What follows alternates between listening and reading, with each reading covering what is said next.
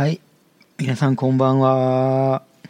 えっ、と、潜在意識、荒屋敷、仏教の知恵、あ、引き寄せの法則で、はい。えっ、と、恋愛、復縁、結婚の願望を達成、成就しようポッドキャストを配信させていただいております。バキと申します。よろしくお願いします。はい。あ、すっかりですね、なんかもう正月を過ぎて約1ヶ月経とうとしているんですけども、なかなかまた正月の時にですね、ずっとぐうたらしていてたので、あの、ちょっと体のリズムが整わない状態で、日々、過ごしているんですけども、皆様いかがでしょうか？なんかですね、な健康に元気にですね、また今年1年もですね、やっぱり過ごしていきたいなと改めて思う今日この頃でございます。健康って本当にありがたいですね。はい。うんでは、えーと、本日のテーマなのですけれども、本日のテーマは、えーと、過去から続く、えーと、まあ、いやずっとあの輪廻の輪の中で続く好きな人とのご縁ということでですね、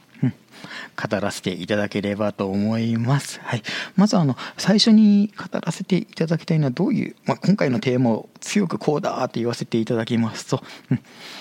えっと、復縁の願望は復縁なんですけれども片思いの願望も実は片思いではなくて復縁なんだよということを皆様にお伝えできればなということで考えております。はい、なんでまあ基本的に人に人を好きになるということは、うん、片思いとかなんかそういう一方的な思いではなくて、うん、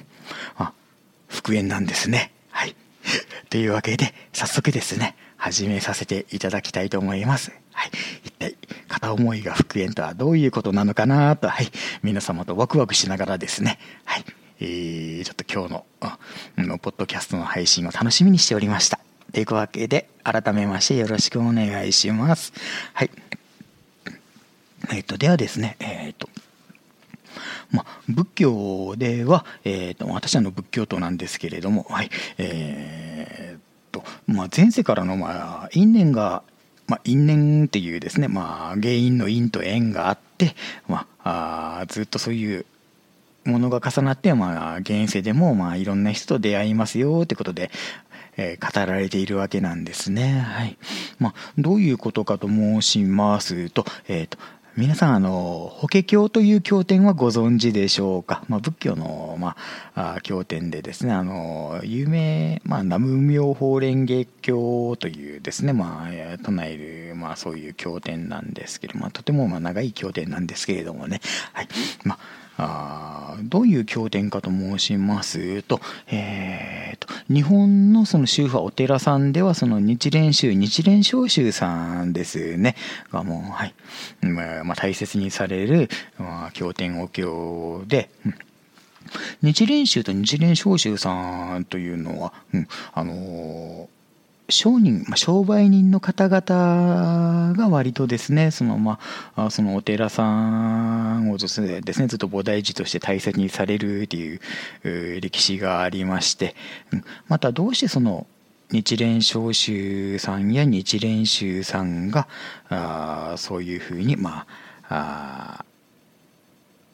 あ商人の方々からですね大事にされるかと申しますと本当にとてもその皆さんにとってもあそういうことなんだというその興味深い話でございまして、うん。あの法華経というのはあの現世利益ですね、もうどういう、まああのまあ、この世今生きるこの根性の現世でそのご利益をもらもらうというその現世利益のそのですね、うん。面がとても強く押し出されておりまして、まあ、あ例えばその中に観音経というですね、うん。全ての人のですねその願いを叶えるシステムがですね、えーどういうものかというのが、書かれているものが含まれていたり、うん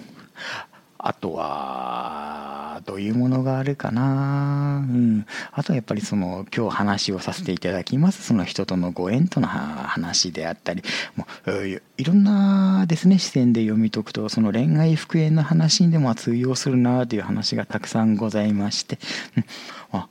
そのそういうまあ法華経だからですね。やっぱりその商売人さんですね。日々ですね、お客様にご奉仕してその利益をいただくっていう、まあ、仕事をですね。営まれる方々に愛される経典なのかなと思います。やっぱりその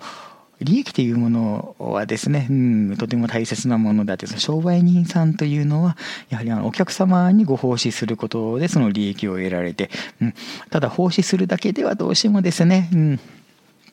お腹は膨れないので、やっぱりあの、利益なくしてその奉仕なしって 言われるぐらいですね、やっぱりご利益っていうものは、利益ってですね、商売の利益ですね、儲けもとても大事なものだということでですね、考えられるので、やっぱりその法華経さんと法華経というその経典と相性がいいということなんですけれども、はい、実はその法華経の中にその人とのご縁についてですね、まあ、恋人とのご縁についても通じるその話がございまして、うん、あの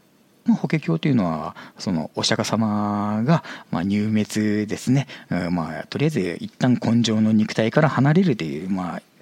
我々で言うと、まあ、他界するとか、まあ、天にですね、まあ、旅に出るとか、まあ、そういうふうに表現するんですけども、まあ、そういう場面を迎えられる、まあ、シーンに向けてねですね、まさにその仏教のクライマックス的なですね、場面を描かれている経典なんですけれども、うんまあお釈迦様がその入滅に向かわれるまあそろそろそういう時かなって思われる時に、うん、お客様あお釈迦様の話をですね、うん、聞こうと約8万人の菩薩、まあ、菩薩様ですねが集まられるわけですね。うんこの8万人の菩薩というのは、まあ、8万という数字はまあ実数での8万ではなくて、まあ、仏教での8万と申しますと、まあ、数えきれないほど多いよという意味でのその8万という、まあ、例えでの数字で使われるわけなんですね。はい、で菩薩というのはそのまああ悟りを開いたりとかですね、うん、一生懸命ですね、うん、少しでもより良い、まあ、生き方を求めるその、まあ、修行される人たちのことをですね。もうもう菩薩と言いまして、まあ、そういう方々が8万人お釈迦様のですね、はい、話を伺まあちょっと聞いてですねありがたい話を聞きたいなということで集まられるんですね。うん。で、まあ、お釈迦様はいろんな例え話をしてですね、その8万人の菩薩にですね、えー、ありがたい、まあ、こういう道もあるということで話されるんですけれども、どうしても革新的なドーンと心に来る話をお釈迦様がされないんで、そのうちの5000人の人たちが、おいおいおいおいおい、お釈迦様よ。思わせぶりばっかりするんじゃないよ。期待外れじゃないか。ということで怒ってその場から去ってしまうんですね。はい。あというわけで、まあ、5,000人の人たちが去るわけなんですけれども、うん。まあ、そこでお釈迦様は、うん、まあ、ああいうふうにして去った人たちはその、まあ、自分のことを、まあ、完璧な人間だとか、まあ、うぬぼれておごりがあるから、うん。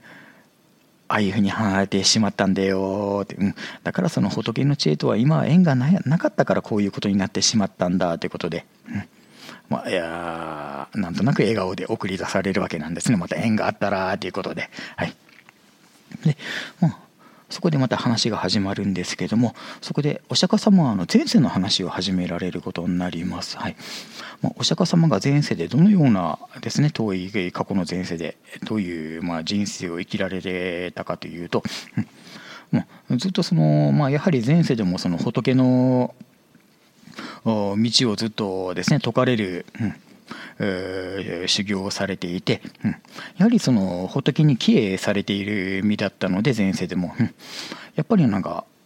どんな人例えばお釈迦様に冷たく当たる人であったり、まあ、バカにする人であったり、まあ、全く逆でその尊敬してくれる人、まあ、全ての人に平等に、うんまあ、リスペクト、まあ、尊敬の念を込めてとても丁寧にですね、うんまあ、尊敬、まあ、あなたは素晴らしい人ですということでずっと、うん、そういうことをなんか説かれる人生を歩まれていたそうなんですね。うんまあ、そこでつけられたあだ名が他人を軽んじない人っていうあだ名をですね。あのお釈迦様先生つけられたわけなんですけれども、うん、もうちょっと聞くと、まあ、他人を感じ軽んじない人っていうのはまあ素敵な、まあ、あだ名だなと、うん、思うんですけど実はそうではなくて、うんまあ、誰にでも腰が低いので、まあ、その態度を、まあ、あざきり笑って、まあ、バカにする意味で、まあ、当時ですね前世お釈迦様の前世を共に、まあ、少しでも共にした人たちが、まあ、そのバカにする意味でつけたあだ名が他人を軽んじない人ということでつけてしまったわけですね。うんでもそれでもお釈迦様というのはやはりそういう人の中にもその一人一人の中にも仏様がいるんだということで、うん、それでも尊敬する生き方ですね。他人を。絶対にその、うんまあ、踏みつけたり悪口を言わない生き方をしていたわけなんですけれどもすると突然天が光ってお釈迦様に語りかけるわけなんですね。天下の存在が。うん、あなたはとても素晴らしい生き方をしているね。2000万億年の寿命をあなたに与えよう。と言うわけなんですね。え 2000, 2000万年でもなくて2000億年でもなくて2000万億年とですねその法華経にも書かれているんですけども本当に途方もないその魂のですね、えー、まあ、肉体は滅びるんですけども、うん。まあ、魂はもうあなたの魂は永遠に滅びないもうそれだけの寿命を、うん、与えますよということで、うん、お釈迦様は天から告げられたわけなんですね。うん。でそこでまあ場面が戻って、うんまあ、まさにお釈迦様の入滅前のですね、えー、場面にその法華経は戻るわけなんです、うん、そこでお釈迦様は前世こういうふうに私は、うん、軽んじる、まあ、他人を軽んじない人と、まあ、バカにされたりとか、うん、こういうことがあったんですよということで、うんえー、残ったですね、まあ、人たちに語りかけるわけなんですね、うん。そこでお釈迦様の話はまた続くわけで,、でそこで私を先生で、うんえー、そういうふうにバカにした人たちが、うん、この中の1500人の人たちです、うん、そういうご縁があったから今ここでも一緒にいるわけです。っていうことで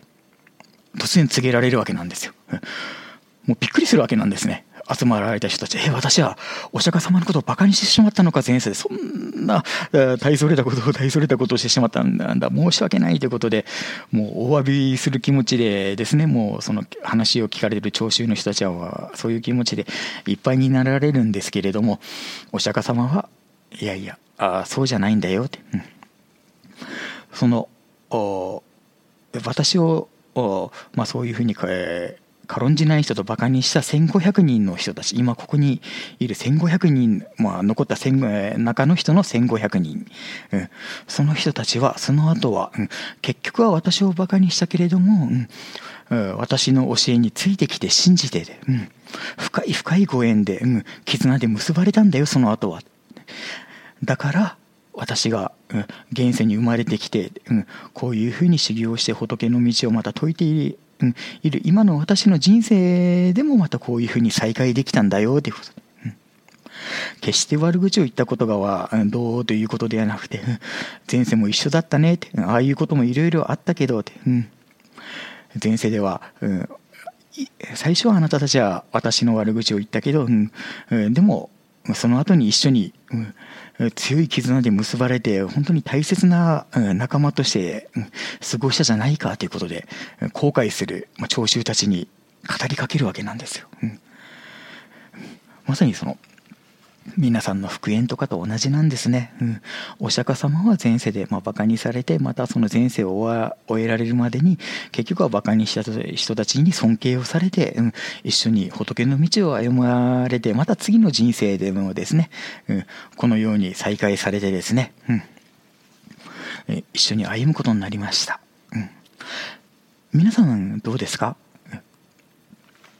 おそらくその復縁やその片思いの恋愛を成就しようと思っている相手の人と関係が悪いという思われているちょっとですね悩まれている方も多いんじゃないかなと私拝察いたします。はい。でもですね大丈夫なんですよ、うん。皆さんがその潜在意識ですね。潜在意識はですね仏教では荒屋敷と言いまして荒屋敷はあまあ阿弥陀如来様とですね同じ存在でありその阿弥陀如来様の隣には、うん、あの観世音菩薩様というですね菩薩様がいらっしゃってもうその菩薩様があなたたちの願いを全て叶いますよと叶えてしまいますよということで常に私たちのそばに寄り添ってくれてるわけなんですね。はい、そういう皆さんでありますので、うん、たとえ今がどうであっても大丈夫ということはまず約束できますのと、はい、もうその前世からのことをですねお釈迦様の前世の話とですね重ね合わせて考えますと、うん。その潜在意識とともに生きられる皆さんなので、例え今好きな人からはですね、その冷たい言葉を浴びせられたり、その罵声的なものをですね、ちょっと、うん、言葉的にはどうかなと、ちょっと私も言ってしまうんですけど、その罵声的なものを浴びせられたとしても、うん、結局はそのお釈迦様がそのですね法華経の中でおっしゃられた通り今はその罵声を浴びて浴びせたりそのですね、うん、皆さんのことをですねまあからかったりですね、うんえー、ちょっと行き過ぎるとそのあざきり笑ったりするようなですね、状態に好きな人があったとしても、結局はその皆さんのことをやっぱりあ例えば今ですねこのポッドキャストを聞いていただいているリスナーさん A さんとまあそのあ聞いていただいているそこのあなたですね A さんとしますね、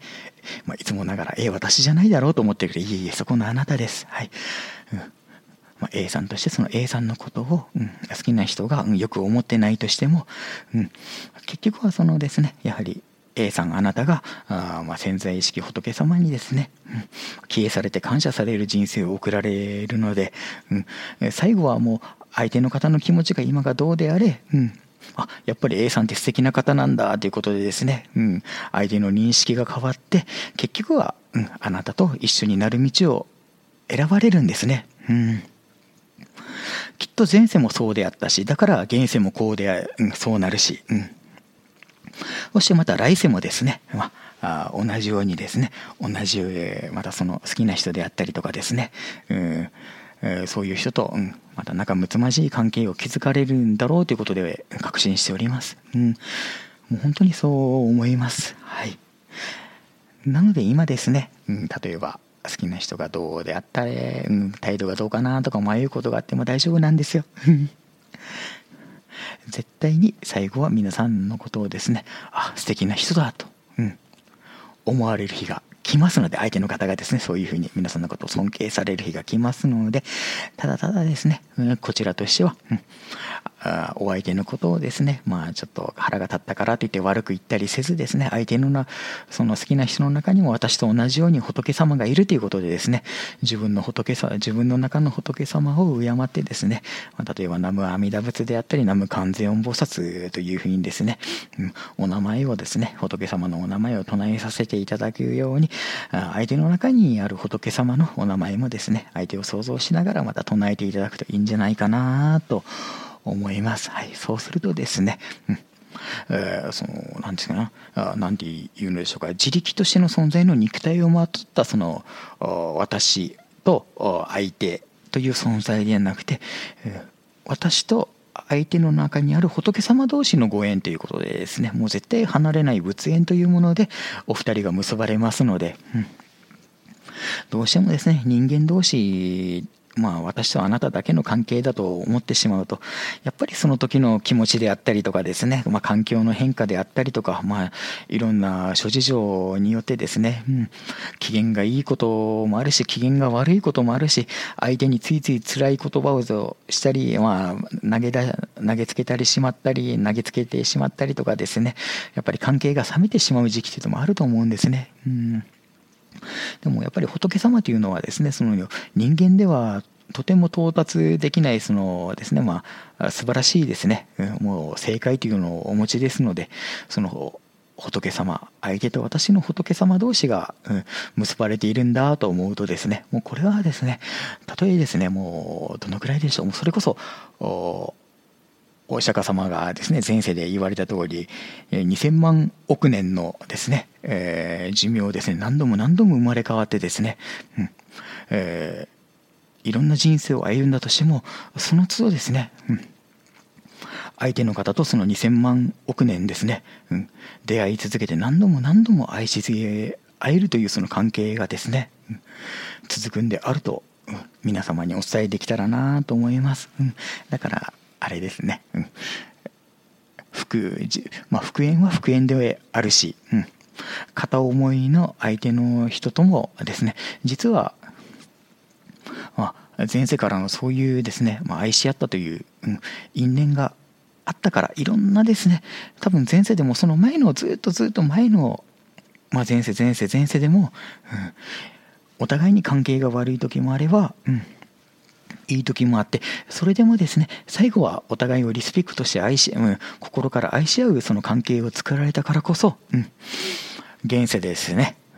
うん、この世に片思いという、うんえー、また再会をできたんだと皆さんにお伝えできたらなと、はい、思う次第です、うん、だから何度も何度も皆さんにお伝えしたんですけども、うんまあ、失恋からの復縁を目指される方はもちろんですね、うん。その関係はずっと前からですね、えー、続いた、うん、関係の延長線にあるから、うん、離れられない恋愛だから復縁を目指そうという、うん、気持ちになるんであって、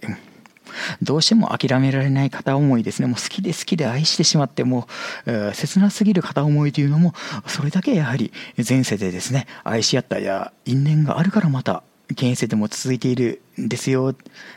だから片思いではなくてずっとずっと何億年というですね、うん、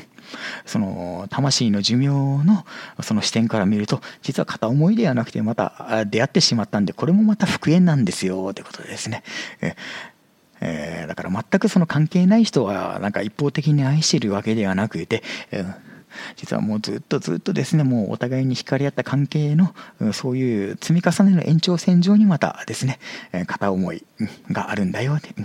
だから片思いも復縁なんだよということで皆さんにお伝えできたらなと、はい、思った今回のポッドキャストでございます。はい。皆さん、本当いつも あ聞いていただいてありがとうございます。今回のポッドキャストいかがでしたか？はい。すいません。あの、ちょっと、今回はその、ラジオブログですね。あの、他力本願寺のコーナー、ちょっとお休みいただけたらと思います。はい。あの、次回からまた再開いたしますので、また質問の方ですね、お寄せいただけたらと思います。はい。では、皆さんですね、うん。片思いじゃなくて、ずっと過去から続く復縁ですよ。うん、だから大丈夫ですよ、うん。そういう強いご縁があるから安心してくださいね。というわけで、うん今回の、ポッドキャスト、ここまでとなります。ではまた次週か、また再来週ぐらい、多分来週になると思いますので、またよろしくお願いします。じゃあ皆さん、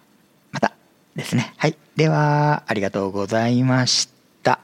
またね